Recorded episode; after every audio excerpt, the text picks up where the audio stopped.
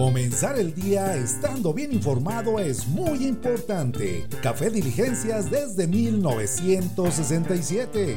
Mona Pizza, la ruta del sabor. Scout Grupo 1 de Tepic presenta las noticias con café.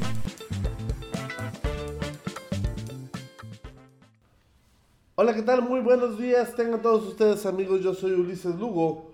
Y Ulises Lugo presenta como todas las mañanas las noticias con café. Porque si no, no son noticias. Muy buenos días, tengan todos ustedes en este jueves 30 de abril, Día del Niño. Este, una fecha pues que por la naturaleza, la esencia, el espíritu, la inocencia, la, la diversión, la ingenuidad, la espontaneidad y demás este, celebramos todos los 30 de abril. Este, debería ser una fecha para conmemorar, al igual que el Día de la Mujer, porque los orígenes del, del, este, del día, es que ya me equivoqué aquí, los orígenes del Día del Niño no son para nada, este, heroicos, ni son ni son este un, un tema un tema para para este cómo se dice para para festejar vaya. Los orígenes del día del niño tienen un origen triste tienen un origen trágico tienen un origen bastante complejo bastante crudo bastante este bizarro bastante absurdo este, los orígenes del Día del Niño vienen de la Primera Guerra Mundial para festejar o para conmemorar más bien la muerte de millones y millones de infantes durante el primer conflicto bélico de gran magnitud en este en nuestro planeta, la Guerra Mundial que fue de 1914 a 1917 y pues, tuvo como consecuencia pues este, un nuevo reparto del poder en el mundo, pero tuvo también como consecuencia la pérdida de vidas, entre ellas las de millones de niños este, en los campos de guerra, en donde, se, donde se llevaron a cabo, a cabo las, las batallas. Este, la Convención de Ginebra estableció el día, el día del, del niño se escucha mucho eco, me dicen, a ver, ¿ya? ¿Ya no se escucha tanto eco? Bueno, este, estableció el 30 de abril como la fecha para conmemorar este, todos los años en todo el planeta, en todo el mundo, el, día, el día de los, el día del niño, pues entonces, este, ese es el origen, esa es la historia, pero bueno, los niños no tienen por qué sufrir, no tienen por qué llorar, los niños tienen que divertirse, tienen que jugar, tienen que este, festejar, tienen que reír, tienen que ser felices. Esta es la etapa de la vida donde, donde más que nada hay que ser felices, donde más que nada hay que ofrecer oportunidades, condiciones y demás para que los niños se desarrollen de una manera feliz y contenta. Entonces, este, felicidades a todos los niños este, a todos los infantes, aunque su origen no sea el, deseado o el, este, o el ideal para decir, vamos a festejar a los niños, las felicidades a todos los niños de Tepic, a todos los niños del estado, de Acaponeta, Tecuala, en, que en Acaponeta nos siguen mucho, este, Tecuala, Santiago Iscuintla, Tuxpan, Ixlán, Rosa Morada, Ruiz, este, Aguacatlán, Jala, Matlán de Cañas, Bahía de Banderas, Compostela, El Nayar, La Yesca, Guajicori, y se me fue alguno, pues ahí disculpen.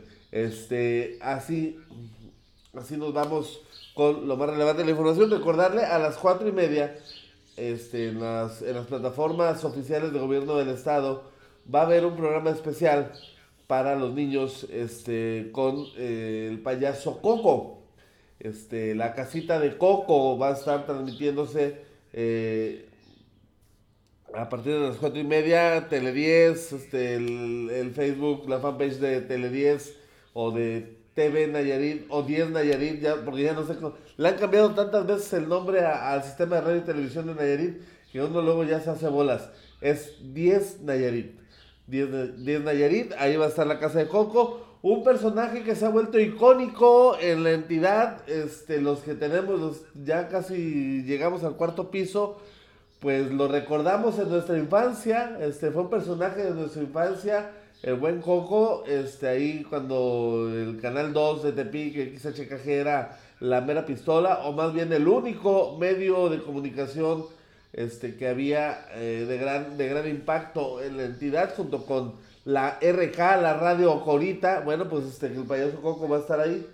Y bueno, va a estar a las cuatro y media de la tarde, pues con un montón de sorpresas y demás. Vale la pena verlo. Es, además de, de la ocasión, es alguien que tiene una calidad este, indiscutible como, no como cómico, como payaso y sobre todo como mimo. La verdad es, es este, vale la pena, vale la pena. Entonces vea, véale, véalo, véalo y disfrútelo.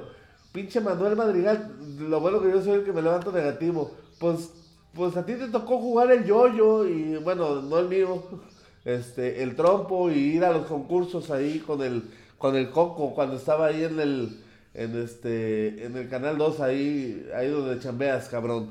Saludos al Sigi. Saludos a, mi amiga Alejandra Echauri, este, mi ex compañera universitaria. Y bueno, pues así la, información. Este es nuestro Facebook. Así nos encuentra Ulises Lugo con Y, con Y. Y este, y bueno, pues así nos pueden encontrar en nuestro muro personal y la fanpage, así es igual, Ulises Lugo. Este, también nos puede encontrar este en la casa. no es cierto. Este, y bueno, dar la bienvenida también a nuestros amigos patrocinadores. Este, en la Buena Pizza, la ruta del sabor, las mejores pizzas de la ciudad, nos encuentra ahí en la mapa de Jacarandas. Ahora más que nunca, que se vale y que se debe hacer todo consumo para llevar, este, ir por él o, o pedir el servicio de domicilio, pues pida la inmensa variedad de pizzas y sabores de las mejores pizzas de la ciudad, la Buena Pizza, la ruta del sabor al 181-2001. 181-2001, ese es el teléfono, esa es, esa es la marcación, la numeración de la ruta del sabor, la Mona Pizza, las mejores pizzas de Tepic, como no, en Amapa y Jacarandas, ahí las encuentra. También a nuestros amigos del Café Diligencias, que desde 1967 han hecho toda una tradición el tomar café en las mesas de los Nayaritas con el mejor café de la región, el café que se da en la zona montañosa de Jalisco, Compostela, San Blas, toda esta cordillera, este, pues este, el mejor café de la región es el café del Diligencias. Y bueno, también agradecerle a los Scouts México, Grupo 1 de Tepic, que eh, nos estén acompañando. Ellos están ya listándose y preparándose para volver con todas sus actividades. Ahí a un costado del lienzo charro del Francisco, lienzo charro Francisco García Montero, a un costado de la loma. Ahorita por obvias razones no están ahí, pero ya están preparando todo para el regreso. Bueno, pues muchas gracias a ellos y a todos ustedes. Vamos a arrancar con lo más relevante de la información. Como todas las mañanas, nuestro conteo este, de cómo andamos a nivel nacional por el tema del coronavirus. Ya sube la cifra a 1.732 muertos. La Ciudad de México es la entidad con mayor número de contagios y defunciones. Hasta el momento, 152 fallecimientos allá en la Ciudad de México se encuentran en calidad de sospechosos. México suma 1.732, México, nuestro país, 1.731 muertes y 17.799 casos confirmados acumulados del coronavirus. E informaron ese miércoles las autoridades de la Secretaría de Salud. De los casos acumulados, únicamente 5.444 se encuentran activos. O sea, cuando hablamos de casos acumulados son los que actualmente están en, calidad de enfermos, que tienen el famoso SARS-CoV-2, el síndrome agudo respiratorio, son 5.444 personas. Que esas 17.799, ahí se cuentan los recuperados y también los que tristemente han fallecido. Es decir, entonces decimos que hay 5.444 activos, es decir, con la capacidad de transmitir el virus a otras personas. Entonces, si, si lo sacamos por la cuenta que en algún momento dio López Gatel de 1 por 9. Estamos, estamos hablando de la posibilidad de que estas personas logren hacer el contagio de 45 mil personas o que haya o que haya 45 mil personas que no conocemos o que no sabemos que están enfermas, o más, ni ellas lo pueden saber, la autoridad no lo sabe, menos nosotros. Entonces, ese es el riesgo, ese es el riesgo que, existe con el tema de los contagios. La Ciudad de México es la entidad que ha reportado un mayor número de defunciones, seguida del estado de Baja California y el estado de México. De acuerdo con el director general de epidemiología, José Luis Salomé, hasta el momento, 152 fallecimientos continúan en calidad de sospechosos de COVID-19. El funcionario indicó que en las últimas 24 horas se confirmaron 1.047 contagios, lo que representa un incremento de 6.3% respecto al día de ayer. La Secretaría de Salud reiteró las recomendaciones de la Jornada Nacional de Sana Distancia en las que se establece mantener una distancia mínima de metro y medio con otras personas, el estornudo de etiqueta y el aislamiento domiciliario. Bueno, pues ahí están las cifras. ¿Cómo, ¿Cuál es el mapa del coronavirus en México? La Ciudad de México es la entidad con más casos activos y acumulados de coronavirus, como ya lo hemos visto. Tan solo en las últimas 24 horas se sumaron 232 contagios. En tanto, Colima es la única entidad con menos de 50 casos detectados y solo tiene 10 pacientes con síntomas de la enfermedad. Además, solo 8 estados bajaron en casos activos de COVID-19 en las últimas 24 horas. Chihuahua, Coahuila, Sinaloa, Colima, Estado de México, Querétaro, Oaxaca y Quintana Roo. Además, en el país se han contagiado 25 bebés de coronavirus, de los cuales 16 presentaron síntomas en los últimos 14 días y que de acuerdo con lo explicado por las autoridades, aún están enfermos. Respecto a los casos por municipio, la alcaldía de Iztapalapa, en la Ciudad de México, es la demarcación con más casos a nivel federal, donde se sumaron 13 pacientes con la enfermedad de las últimas 24 horas. En tanto, Tijuana es la localidad con más casos acumulados, solo seis casos más que Iztapalapa. Este, ya Iztapalapa está avanzando bastante considerable porque hasta, hasta este, estas cifras, Tijuana era la, la ciudad, el municipio que más este, casos acumulaba per cápita. La Ciudad de México es la entidad con más defunciones por coronavirus, de las cuales 10 se sumaron en las últimas 24 horas, de acuerdo con los datos de la Secretaría de Salud. Del total de contagiados, 4.822 personas adquirieron el COVID-19 por contacto, de los cuales han muerto 199. Además, han muerto 25 personas menores de 25 años, entre los que destacan 4 niños menores a los 10 años de edad. Bueno, pues ahí están las cifras. Así estamos en cuanto al coronavirus, este, en cuanto al COVID-19. Este, y es importante tenerlas presentes, las cifras, este, saber cómo andamos, saber cómo se va desarrollando la enfermedad, porque según especialistas, según las proyecciones, la semana difícil, la semana complicada de números, de cifras, de contagios, de todos los aspectos que tienen que ver con el coronavirus es la próxima. A partir de lunes se espera un repunte considerable, drástico, exponencial de casos y muertos por COVID-19. La semana del 2 al 8 de mayo este, van serán días complejos, serán, serán días complicados para la enfermedad, para el país. Se corre el riesgo de que se saturen este, los hospitales, los servicios médicos, los servicios hospitalarios para atender a los pacientes de COVID-19. La Ciudad de México está empezando a vivir ya esto. Este, ya el 60% de sus hospitales empiezan a manifestar signos de saturación. Algunos ya están saturados, ya no, pues, ya no están recibiendo enfermos de coronavirus porque no tienen la capacidad de atención.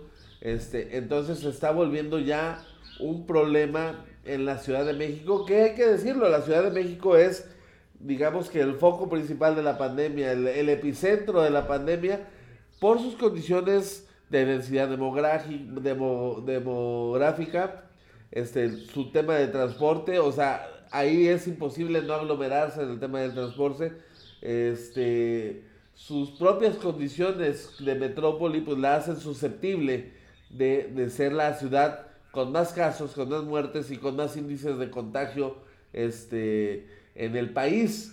para ellos va a ser sumamente complicado, sobre todo para la Ciudad de México, va a ser sumamente complicado el tema. Entonces, hay que ayudar, hay que colaborar. Esta semana, sobre todo, echemos los kilos para evitar contagios, para evitar situaciones extraordinarias.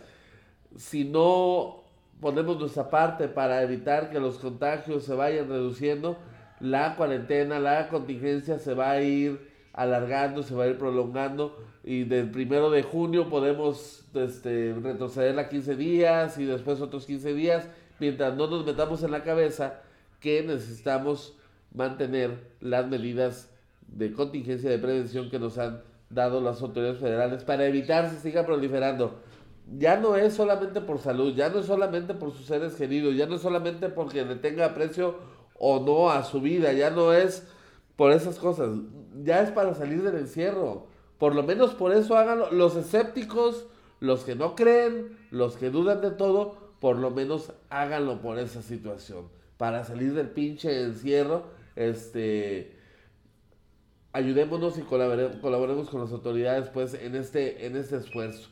Entonces, ahí están las cifras. ¿Qué dice el secretario de Salud, Jorge Alcocer Varela, que desde que empezó la pandemia ha salido dos o tres veces, nada más? El, la estrella que ya no está en estrella, que ya no sale tanto, que ya le quitaron los reflectores porque era un peligro, se estaba convirtiendo peligroso, sobre todo para las aspiraciones del, del carnal Marcelo, Marcelito Ebrard, este, ya no sale tanto López Gatel, si se dan cuenta, ya no, ya no es la estrella del circo, ya no es la estrella del baile, este, ya sale Alomia, ya sale Alcocer, de repente sale López Gatel, pero de repente sale el otro, ya le distribuyen la chamba este, al, al rockstar, al domador del coronavirus. Jorge Alcocer Varela, secretario de Salud, señaló que la inmunidad de rebaño ante el COVID-19 se consolidará más, a más tardar en un año en el país.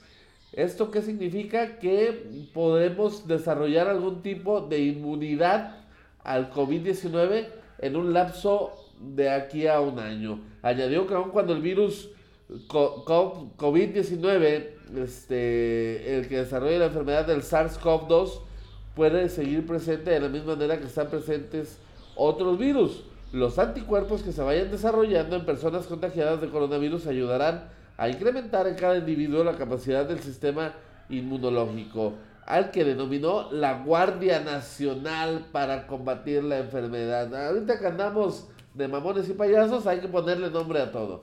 ¿Qué tan potente? ¿Qué tiempo? ¿Y por qué unos sí y otros no? Dijo Jorge Alcocer. son preguntas que se tienen que ir sustentando y dentro de un año vamos a tener la presencia del virus y en algunos de nosotros. Espero que yo sea uno de ellos, dice Alcocer. Yo también espero ser uno de ellos. Ya protegidos podemos tener anticuerpos y salir avantes, señaló.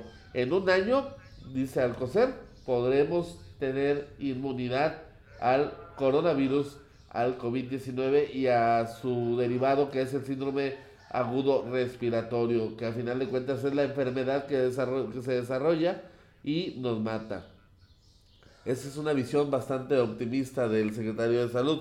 Yo esperaba que, me hablara de, de, el desarrollo de una vacuna o que lo que pagaron a, a, un laboratorio extranjero para un medicamento está dando resultados, el Remdesivir, Remdesivir o Redemsivir, algo así, no, no recuerdo muy bien cómo se llama, es un medicamento que están experimentando y que este, ha dado algunos resultados positivos a las pruebas que se, se le ha sido sometido y este, ha combatido de, de, buena manera en los casos que se ha utilizado los síndromes, los síntomas del COVID-19. Pues ahí los temas. Entonces, este, así las cosas. Y bueno, ¿qué está pasando en todos los, en todos los temas derivados del coronavirus? Por ejemplo, en salud. Este, en salud están bastante confiados porque, en que van a salvar el ciclo escolar, tanto así que dijo Esteban Montezuma, titular de la Secretaría de Educación Pública, que no hay plan B, se va a salvar el ciclo escolar. El funcionario insistió en que la fecha probable para el regreso de clases se mantiene al primero de junio, aunque aclaró que Hugo López Gatel será quien le confirme una semana antes del plazo si es posible abrir las escuelas para entonces. El secretario de Educación Pública Esteban Moctezuma Barragán negó la existencia de un plan B en caso de perderse el ciclo escolar por la pandemia de COVID-19. Pues, según dijo, las escuelas llevaban un avance del 73% al iniciar el receso por la emergencia sanitaria y en consecuencia se piensa en salvar el año escolar. En reunión virtual con la Comisión de Educación de la Cámara de Diputados, Moctezuma Barragán respondió a los cuestionamientos de los legisladores y en referencia a una interrogante de la panista Marcela Torres, puntualizó. Nos pregunta la diputada, eso dijo Esteban Moctezuma, si tenemos un plan B para no perder el ciclo escolar. Yo quiero recordarles que cuando salimos en el receso, llevábamos el 73% del ciclo ya cubierto y lo ampliamos para que termine el 17, con lo cual tendríamos 8 semanas para concluir. Por lo cual nosotros pensamos que vamos a salvar el ciclo, que no vamos a tener problema en que los aprendizajes se logren.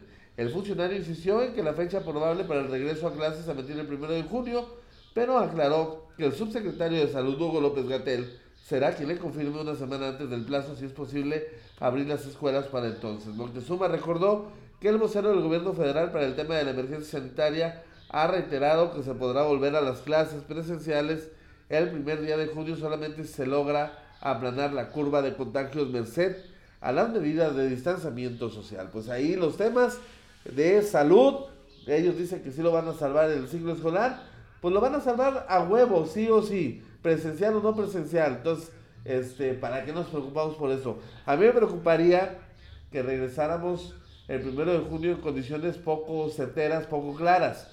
Este, España durante el pasado fin de semana este, empezó a levantar algunas restricciones, la gente empezó a salir de sus casas, empezó a salir del encierro, llevaron a los niños a pasear, empezaron a disfrutar esta situación y resulta que el día de ayer tuvimos un nuevo repunte en número de casos de contagio de COVID-19 en la península ibérica. Entonces hay que establecer los criterios, hay que establecer las medidas eh, en la que volveríamos a las actividades normales, sobre todo los niños a clases, que es un lugar que de manera natural pues tiene que haber algún tipo de aglomeración.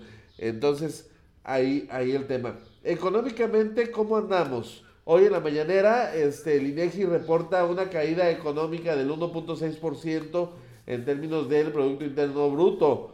Este, Andrés Manuel sale ramplón y simplista como siempre lo hace, diciendo, pues pudo haber sido más dura la caída. Digo, cabrón, si te caes 1.6%, este, pues debería de preocuparte.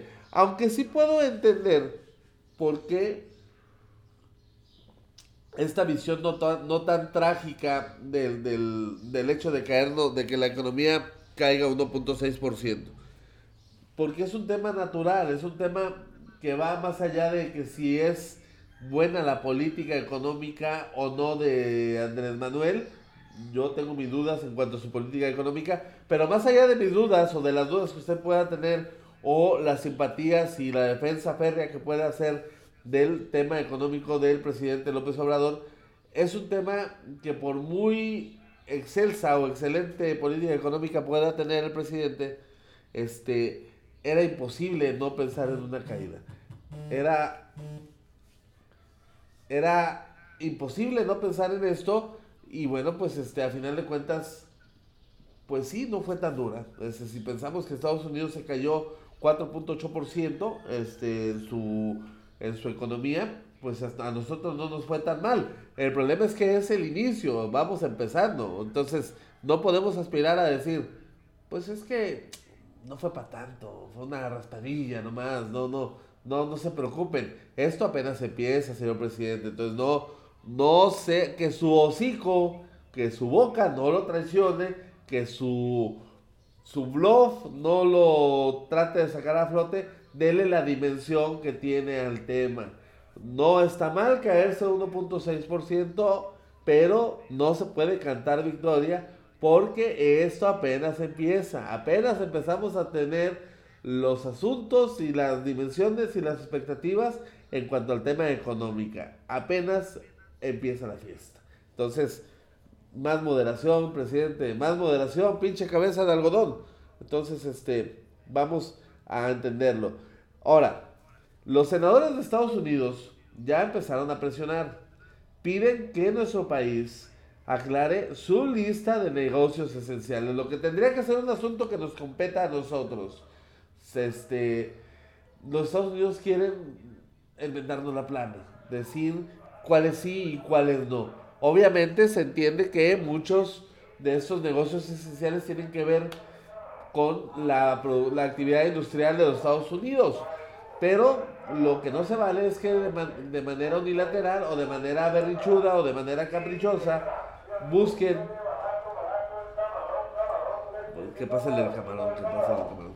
Busquen presionar a nuestro país, que busquen presionar al gobierno federal, pues para que aclare y, este, y establezca cuáles sí y cuáles no. Este, los senadores de Estados Unidos piden que México aclare la lista de negocios esenciales, diciendo que sus cadenas de suministro están integradas, continuarán sufriendo interrupciones a menos que el gobierno mexicano aclare su definición de negocios esenciales. Demandaron 11 senadores. Senadores de los Estados Unidos pidieron al secretario de Estado Mark Pompeo que la Casa Blanca solicite a México aclarar su definición de negocios esenciales porque el criterio utilizado por el gobierno de Andrés Manuel López Obrador afecta la cadena de suministro de ese país. A medida que México, dijeron, continúe con su propio cierre de actividades no esenciales para reducir la propagación del COVID-19, queda claro que nuestras cadenas de suministro integradas continuarán sufriendo interrupciones a menos de que el gobierno mexicano aclare su definición de negocios esenciales, señala una carta firmada por los senadores John Cornyn, Diane Feinstein, Marta McSally, Kelly Loeffel, David Perdue, Johnny Ernst, Johnny Ernesto, pues, Johnny Ernest, Ted Cruz, Richard Blumenthal, Kirsten Cinema, James Langford y Jeff Merkley. La misiva recuerda que Estados Unidos importó en 2018 bienes por 346.1 mil millones de México, país que cumple un papel integral en la cadena eh, en la cadena de suministro de la Unión Americana y es crucial para el funcionamiento de las empresas estadounidenses esenciales, particularmente durante la pandemia del COVID-19. La semana pasada, la Asociación Nacional de Manufacturas, la NAM, por sus siglas en inglés, de los Estados Unidos pidió al presidente López Obrador homologar las actividades esenciales con aquel país con el fin de reabrir, de reabrir centros de trabajo y evitar mayores daños a la economía ni afectar las cadenas productivas de suministro. ¿Saben qué les va a decir Andrés? Lo que diga mi dedito, a menos de que se lo pida Donaldo. Si se lo pide Donaldo, sí. Su hermano, su amigo, su sangre, su, su media toronja, su, su, este, su complemento. Este, ya me parezco a Fe y así es en todas estas pinches este, referencias y analogías. Este, si no se lo pide el presidente Donald Trump, el presidente López Obrador no va a hacer nada. Entonces podrán decir eh, podrán gritar, patalear y no va a suceder nada. Se lo tiene que pedir el presidente Donald Trump porque es un tema, pues, de protagonismo mediático, de impacto, de decir, somos compas, comemos en la misma mesa, nos pedimos favores, yo te hago el paro, este, tú me das a mí, yo te doy, tú me das esquina, yo te doy esquina, carnal, y así. Así, así es el trato de esos muchachos. Entonces, este, tienen que ser los héroes, los muchachos chichos de las películas gachas, que tienen respectivamente en sus países.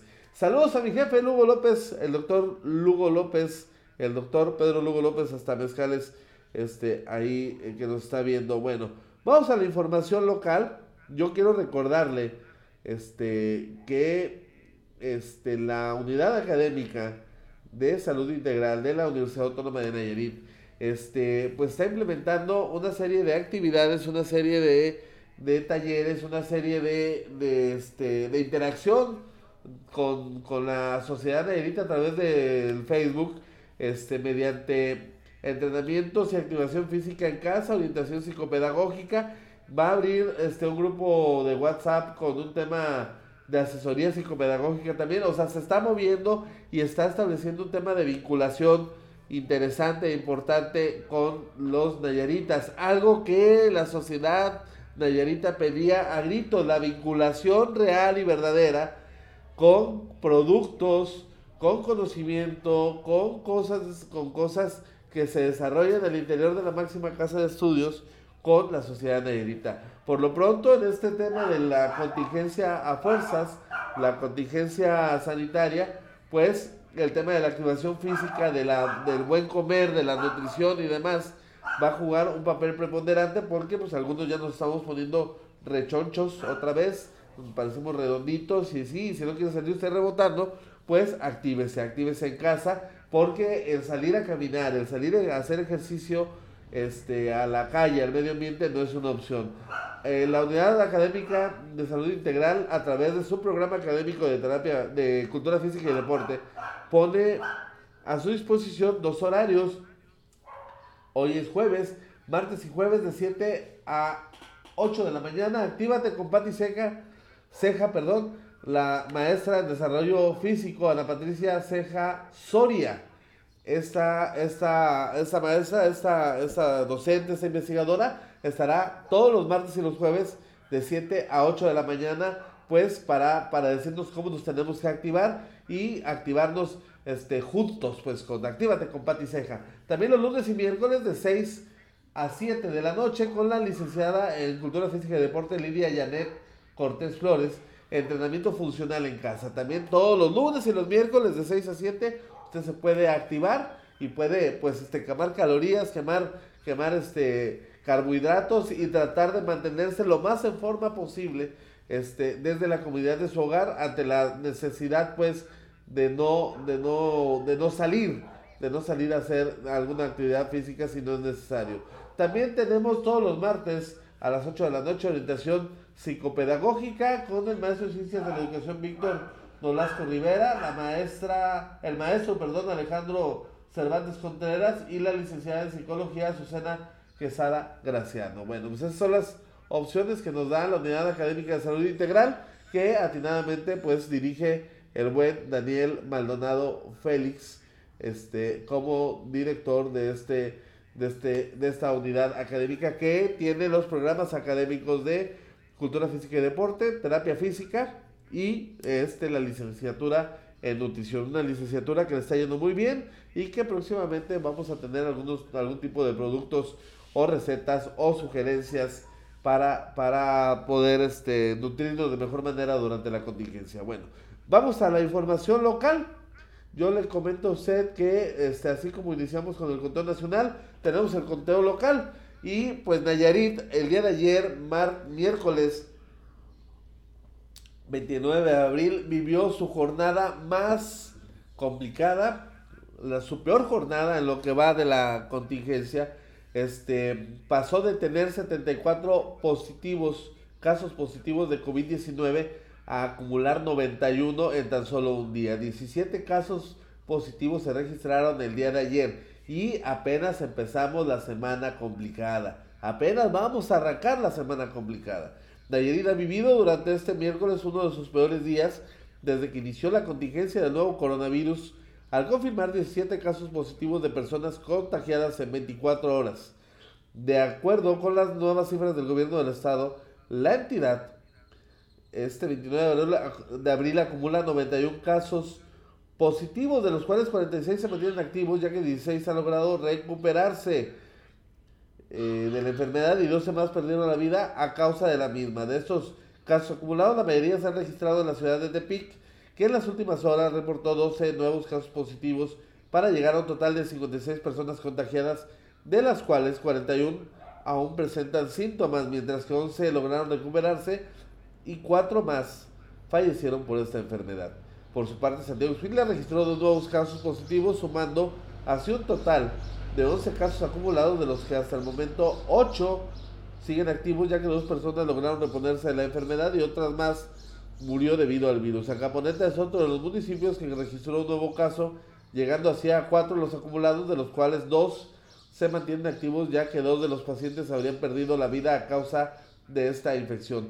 Tuxpan y Jalisco son los otros dos municipios restantes que registraron un nuevo caso de contagio de COVID-19 entre sus habitantes. Secuala permanece como el municipio con mayor índice de personas recuperadas. En contraste, Jala es el municipio con mayor mortandad a causa del virus, que hasta el momento está afectando más a las personas del sexo masculino, con 47 de los 91 casos acumulados. Bueno, pues ahí están las cifras, así estamos en Nayarit. 91 casos positivos. Se habla, de acuerdo a las proyecciones, y ojalá se equivoquen las proyecciones, que Nayarit podría alcanzar entre 300 y 500 casos de COVID-19 este, durante la pandemia, durante la contingencia. Esto lo vamos a ver, vamos a ver si es posible, si es cierta la proyección en la próxima semana que tendremos este el pico más alto, las, la jornada más compleja, más complicada este, de esta enfermedad. Bueno, este, pese a eso, eh, el secretario de Seguridad Pública y Protección Civil en la entidad, Jorge Benito Rodríguez, aseguró que podemos reducir aún más el riesgo de contagio en Nayarit, a pesar de que Nayarit es uno de los estados que más ha acatado las medidas preventivas ante la pandemia del COVID-19, aún hay mucho trabajo por hacer ante personas necias que se niegan a quedarse en casa y siguen realizando fiestas, destacó el secretario de Seguridad Pública. El secretario de Seguridad Pública y Protección Ciudadana, Jorge Benito Rodríguez, informó que sigue habiendo ciudadanos que salen a las calles a realizar actividades no esenciales, deporte e incluso siguen presentándose fiestas a pesar de las indicaciones de las autoridades y el necesario distanciamiento social para evitar más contagios. Dijo textualmente, vemos cada día que estamos acercándonos a los picos, vemos cómo ha bajado esa resistencia. Persisten algunas fiestas, persisten algunas, sobre todo gente joven que está acostumbrada a hacer el ejercicio, pero en la tarde empieza a bajar por completo. Estamos muy próximos, nos pusieron como meta el último de este mes para que a nivel nacional nos hicieran la medición. Mencionó que se estará realizando una medición a nivel nacional y que incluso a nivel federal se ha llamado la atención a los estados, a las entidades de la República, que no han seguido las indicaciones de quedarse en casa y reducir su movilidad. Afortunadamente Nayarit no está entre ellos, por lo que mencionó que actualmente la mayoría de ciudadanos que se encuentran en las calles es porque realizan o trabajan alguna actividad esencial. La mayoría, no toda. Si se fijan, Incluso regañaron a los estados de la República que no lograron ese distanciamiento social, dijo Jorge Benito Rodríguez. No estamos en ellos, quiere decir que no somos tan cabeza dura, a lo mejor quienes están saliendo ahorita es por la necesidad o porque tienen que trabajar en actividades esenciales. Creemos que todavía podemos aportar un poquito más de un 5%, más que nos permitiría reducir esas actividades de contagio que nos pudieran reducir recibir esa atención médica especializada con la cual ningún país ha podido estar a la par de la necesidad. Es importante esta última parte que señala Jorge Benito Rodríguez, la prevención, no llegar a, lo, a la necesidad de ocupar este, hospitales y sobre todo no saturarlos, porque como atinadamente lo dice, por muy desarrollado, por muy de primer mundo, por muy chingón, por muy europeo que sea, ningún país ha podido hacerle frente al tema del COVID-19 de manera eficaz, de manera eficiente. Todos han sufrido, inclusive China, con todo y que hizo un hospital en 10 días para sus, sus este, pacientes, sus casos, todos le padecieron, todos le sufrieron por la capacidad, por la insuficiencia hospitalaria y la insuficiencia, insuficiencia de sus servicios médicos. Entonces no llegamos a esa parte, colaboremos, como dice el secretario, ya falta poco, ya falta un mes, ya hay que aguantar como, como quiera que sea aguantamos, chicas, avientes el maratón de las películas de Pedro Infante, de Julio Hormigas, no sé, haga lo que quiera, pero hay que aguantar. Entonces, así las cosas. Bueno, ayer el alcalde Javier Castellón hablaba y previamente al alcalde Polo Domingos, Domínguez señalaba sobre los riesgos y advertían sobre otro padecimiento al cual estamos más acostumbrados y que por la pandemia no le estamos poniendo atención, el dengue. Nayarit ya registra más de 200 casos de dengue. Además de lidiar con la pandemia del COVID-19, el estado de Nayarit está registrando cientos de casos de dengue en los distintos municipios, siendo Santiago Ishuitla el más afectado. Además de la pandemia, otra situación preocupante en el estado es el dengue, situación con la que cada año lidian los servicios de salud, por lo que el director de epidemiología de los servicios de salud de Nayarit, Jorge Barrera Castellanos, enfatizó que no se deben descuidar dicha situación. Dijo que hasta el momento ya se cuentan con 200 casos y el municipio más afectado es Santiago Ixhuintla. Dijo textualmente, también tenemos un problema que es un problema de dengue en el estado y con 200 casos en toda la entidad. Nuestro municipio de Tepic y el municipio con mayor riesgo es Santiago. En este momento Santiago es quien tiene la mayor proporción de dengue en el estado. No todo es coronavirus, como lo comentan mis directivos. Eso dijo este Jorge Barrera. No todo es coronavirus, como lo comentan mis directivos. Es una pandemia, es algo que tenemos que atender, pero no podemos dejar de lado las acciones contra el dengue. Comenzó, comentó, perdón, que ya se encuentran efectuando nebulizaciones en el estado. Además, se realizarán actividades en conjunto con los ayuntamientos para llevar a cabo una descacharrización con la finalidad de que los ciudadanos saquen los cacharros a la calle sin que se tenga un contacto directo con las personas que recogerán esos artículos. Bueno, pues ahí hay que poner la atención. El dengue es algo a lo que estamos más familiarizados y ya sabemos los que hemos padecido dengue la pinche joda y la pinche chinga que es tener esta enfermedad.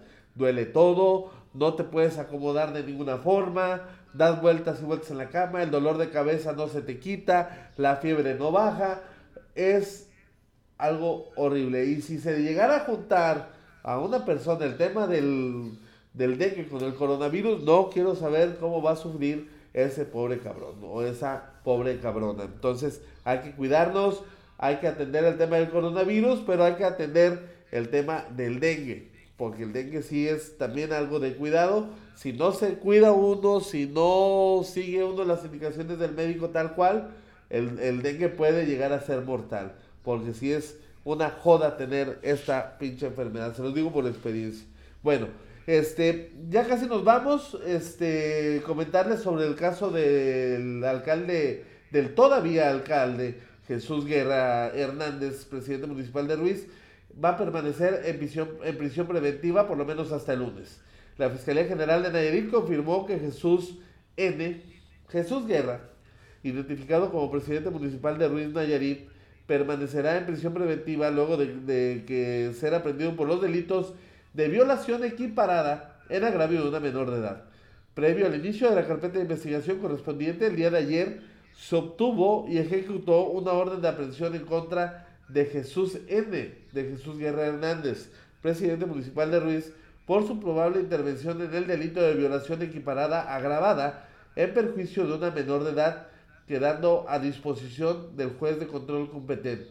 Por lo anterior, el día de hoy, 29 de abril, o sea, ayer, dos agentes del Ministerio Público de la Unidad de Investigación de Delitos Sexuales formularon la imputación correspondiente exponiendo los datos de prueba que obran en la carpeta de investigación, a lo que el diputado solicitó la ampliación del plazo constitucional para ejercer su defensa, señalándose a las 16 horas, o sea 4 de la tarde del próximo lunes 4 de mayo, para llevar a cabo la audiencia en la que el juez decidirá si dicta o no auto de vinculación a proceso.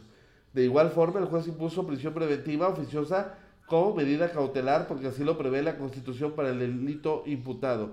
Jesús Guerra se reservó su derecho a declarar, su derecho a emitir declaración alguna hasta el próximo lunes. Hasta el lunes él hablará o sus abogados dirán, hablarán en relación a los hechos. Los hechos no son sencillos, no son simples, más allá de la, del cuestionamiento moral de por qué hacer fiesta en tiempos de pandemia, desobedeciendo las, las instrucciones y medidas sanitarias, este, está el tema del delito de abuso sexual. Y sobre todo este tema que ha escandalizado y que ha dejado con el ojo cuadrado a más de 10, que el abuso sexual se perpetuó, se perpetró en contra de su hija de 16 años, la cual presuntamente era la festejada y es producto de un primer matrimonio del, del, este, del galeno, del médico eh, Jesús Guerra Hernández. Aquí, más allá de que sí, de que sí encontró la fiscalía elementos para este, iniciar la indagatoria y la carpeta de investigación, sí hay cosas que no quedan muy claras, que están muy raras, yo no defiendo a nadie. A mí me enseñaron que no se puede meter las manos al fuego por nadie, ni por nada. Este, solamente por los papás de uno, por, por la familia de uno. Y ya. Este, aún así no tengan la razón. Pero en este caso nadie. Pero sí hay que apelar un poquito al juicio, al criterio, al análisis. Y sin decir que no es cierto, porque no se puede, nadie puede presumir que es culpable o inocente hasta que no se demuestre ninguna de las dos cosas. Aquí hay cosas que no encajan, aquí hay cosas que no checan, aquí algo huele mal.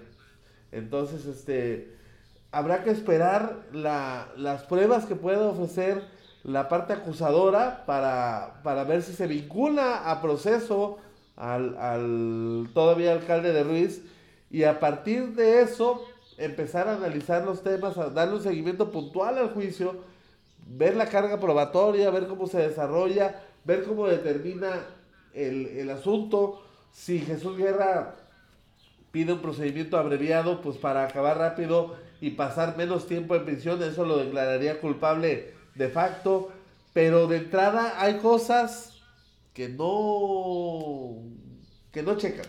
Por lo menos a mí, este, como abogado que soy, este, no soy bueno, no he ejercido nunca, pero por lo menos de acuerdo a lo que a lo que se, o a lo que uno puede medio medio analizar del asunto, hay cosas que no que no checan, este, que no que no cuadran, pero bueno, es una opinión. Yo ni conozco al médico guerra. A mí me vale sombrilla, pero este sí hay cosas hay cosas bastante extrañas y luego cuando se trata de temas políticos y de políticos más raros se vuelven. Entonces, yo prefiero no emitir juicios porque ya muchos cabrones, muchas y muchos influencers ya empezaron a crucificar y la campaña de linchamiento mediático. Hay que ser responsables, hay que ser responsables. Si el médico guerra es culpable, que pague, pero si no, también hay que, hay que revisar cómo actuamos como seres humanos, cómo somos capaces de destruirle así la vida a una persona. Lo vivimos en el sexenio pasado. La persona que estaba a cargo de la, de la Procuración de Justicia o de la Fiscalía, que era el, defensor del abogado del pueblo, destruyó vidas así, en un santiamén, en un instante, con una decisión. Entonces, no caigamos en eso nosotros. Entonces, seamos responsables a la hora de emitir y decir juicios. Bueno, pues ahí la información. Nos vamos con la miscelánea. Este, tenemos dos notas. Este, es oficial. Se acabó la chela en México. Ya no hay cerveza en el país. El paro de la producción de cerveza ha provocado que consumidores y tenderos viralicen el desabasto en redes sociales. Hace un par de semanas, en medio de la contingencia por el coronavirus, el gobierno federal ordenó a todas las industrias parar actividades consideradas no esenciales, por lo cual los principales grupos cerveceros en México interrumpieron sus producciones. Esto ha ocasionado que el desabasto de cerveza se vuelva una realidad. En algunas partes de nuestro país consumidores han reportado la ausencia de bebidas alcohólicas y han comenzado a viralizar el desabasto por medio del hashtag se acabó la chela. La escasez en otros puntos del territorio nacional ha provocado que el costo de las cervezas haya disparado hasta en 80 pesos. Aquí se disparó al doble, causando la molestia de los consumidores. No se sabe hasta cuándo seguirá la crisis por la escasez de cerveza, por lo pronto, tantos consumidores como tenderos seguirán pronunciando su inconformidad en Internet. Llora México, llora. Llora porque se acabó tu bebida favorita, tu bebida predilecta, el néctar de los dioses, la cerveza. Entonces, este, no hay cerveza y eso que en algunas entidades no hay, no hay este, ley seca. Aquí, pues, por lo menos podemos justificar el hecho de no tomar con el tema de la ley seca, pero en otras entidades y, va, y hay que ver cuándo se va a normalizar la producción y la venta de la merecua, de la, de la ambarina, del, del ámbar, de la morena, del, de, la, de las versiones lager, oscuras y demás. Entonces, este, triste noticia, triste noticia. Se acabó la chela en México. Y bueno, también para despedirnos, hay de alcaldes a alcaldes. Aquí tenemos alcaldes de todo tipo y le han puesto apodos a varios alcaldes y tenemos desde la Yin, este, casos como el de la Yin, tristemente lo que está pasando el alcalde Jesús Guerra, este, hay alcaldes de todo tipo. Pero lo que hace la alcaldesa de Hermosillo, capital del estado de Sonora, no tiene madre, no tiene perdón de Dios. Este, la alcaldesa de Hermosillo, y ahorita, lo, ahorita se lo vamos a enseñar, se lo vamos a dejar ese video. Este, la alcaldesa de Morena, que llegó por Morena a la alcaldía de, de Hermosillo, Sonora, Célida López Cárdenas, compuso, compuso la talentosísima alcalde una canción en la que acompañada de su guitarra, la cual dice aprendió a tocar y usted se dará cuenta que como buena política es una mentirosa empedernida, lanza la advertencia a sus gobernados o se quedan en casa o son sancionados. Una invitación musical. En busca de nuevas formas para convencer a los ciudadanos a que no salgan de su casa y con ello eviten el contagio de coronavirus, la alcaldesa de Hermosillo, Sonora, Célida López Cárdenas, compuso una canción en la que acompañada de su guitarra lanza la advertencia a sus gobernados o se quedan en casa o serán sancionados. En el video grabado en su casa y junto a su hijo, la funcionaria reconoce su preocupación por los, porque los hermosillenses no han cumplido al 100% con la cuarentena. Estas son ganas de ser protagonistas de una fiesta que no es la tuya. Esas son ganas, al igual que muchos políticos que andan repartiendo de todo y diciendo, ay, es que aquí estoy repartiendo y es que aquí hay un comedor y que esa chingada madre. Eso se llama ser protagonista de una fiesta que no es la tuya. Eso es querer ser el muerto en lugar del muerto del velorio. Entonces, ya basta de afanes protagonistas. Esto no es una invitación a quedarse en casa, ni siquiera cumple con el... No es una amenaza tampoco. La gente va a acordarse más de la alcaldesa con su pinche ridículo y bodrio con la guitarra en mano. O sea, digo, algunos hacemos ridículos y bodrios, pero por lo menos sabemos tocar. La pinche... O bueno, medio rasgar la, caja de, de, cuerda con maderas. Este, pero esta señora es solamente protagonismo vil y puro y absurdo. Basta de políticos protagonistas. Queremos protagónicos, pero haciendo su chamba, haciendo lo que tienen que hacer, en, en, en uso de sus facultades constitucionales. Eso es lo que buscamos, eso es lo que queremos. No queremos estrellitas de rock, no queremos estrellitas de cine, no queremos estrellitas de redes sociales. Basta de gente que hace de esto una burla, una mofa, este, que degrada la, actividad política. Ya tenemos un diputado local aquí que le, que le preocupa ser más cantante y estar sacando discos. Ya, ya vamos a tener una alcaldesa. O sea, son chingaderas. Entonces, pero bueno, cada quien tiene su opinión, su predilección y sus formas de pensar. Yo por lo menos expreso la mía. Bueno, entonces para allá no decir tantas pendejadas. Y antes de dejarles el video de la alcaldesa, porque como dijera, dijeron los, los packs o los memes, hay video. Hay video.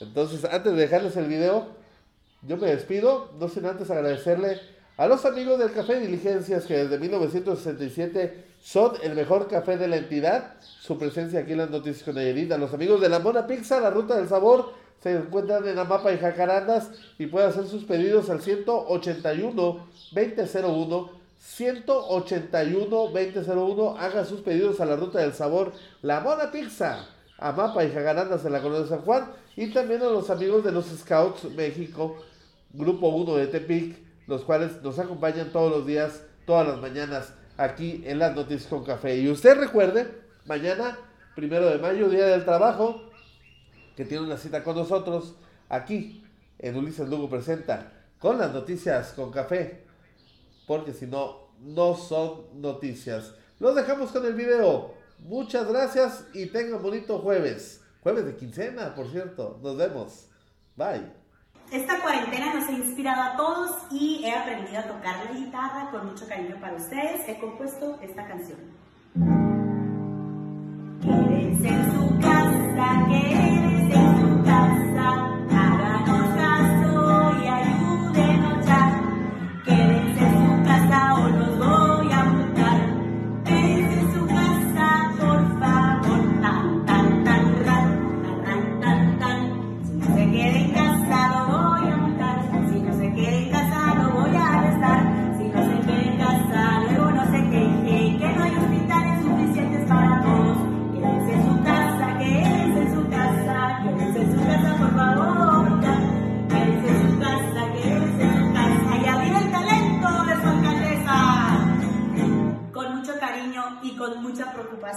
Ya no sé cómo pedirles que se queden en casa, por favor. Muchas gracias. Café Diligencias desde 1967. Mona Pizza, la ruta del sabor. Scout Grupo 1 de Tepic presentó las noticias con café.